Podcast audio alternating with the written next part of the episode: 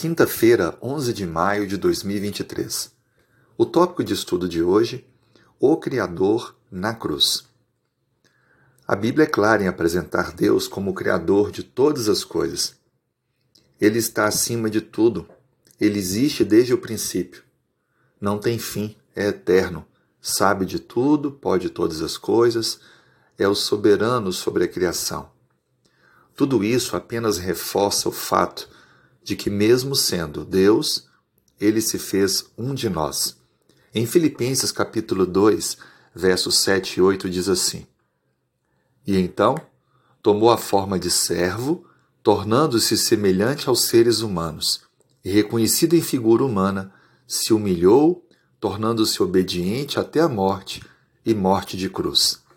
E também no livro de João, no capítulo 19, versículo 30, quando, pois, Jesus tomou o vinagre, disse: Está consumado, e inclinando a cabeça, rendeu o fôlego. A Bíblia descreve que a morte de Cristo apenas enfatiza o fato de que ele assumiu de maneira integral a natureza humana. A encarnação de Cristo, um grande mistério para nossa compreensão, mostra um Deus de amor, soberano, criador, onipotente, que se faz uma criatura humana com várias limitações no sentido de estar sofrendo e inclusive de poder morrer para mostrar o amor que tem a cada um de nós.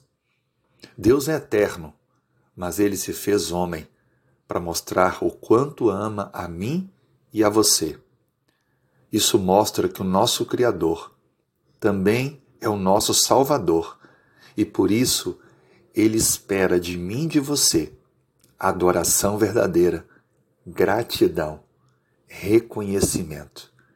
E isso durante toda a nossa existência.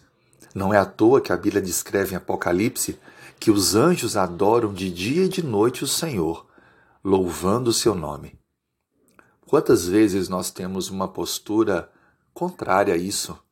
Questionamos a Deus ou as coisas que estamos passando como se Deus quisesse que nós passássemos por alguns problemas e dificuldades. A verdade é que Ele quer o nosso melhor. Ele quer nos dar tudo de bom. Mas o mundo que vivemos foi afetado pelo pecado. Mas Ele promete fazer novas todas as coisas. Basta apenas hoje decidirmos andar com Ele, adorá-lo, reconhecê-lo confiar nele e em Sua palavra. Faça isso hoje. Entregue sua vida a Cristo e permita que Ele preencha, complete o seu viver e o prepare para a eternidade. Vamos orar? Se possível, feche os olhos. Senhor, colocamos nossa vida em tuas mãos. Obrigado, Jesus, o Criador que deu a vida na cruz por nós. Receba, ó Pai, a nossa gratidão, nosso reconhecimento e atue pelo Espírito Santo em nós, produzindo crescimento espiritual, crescimento na adoração.